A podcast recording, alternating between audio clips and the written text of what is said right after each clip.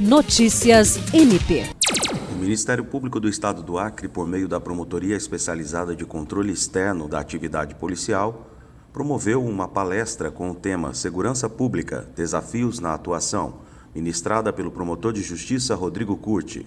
O evento integra uma série de palestras direcionadas às forças de segurança do Acre, visando discutir caminhos para uma atuação policial eficiente, respeitando os direitos fundamentais.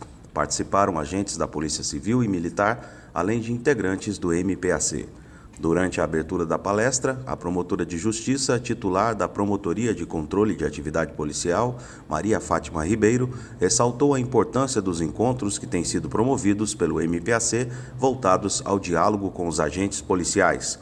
Em sua fala, o promotor Rodrigo Curti abordou sobre as dificuldades e perspectivas da segurança pública, destacando o contexto da região amazônica, especialmente do estado do Acre, no que se refere ao combate à criminalidade. William Crespo, para a Agência de Notícias do Ministério Público do Estado do Acre.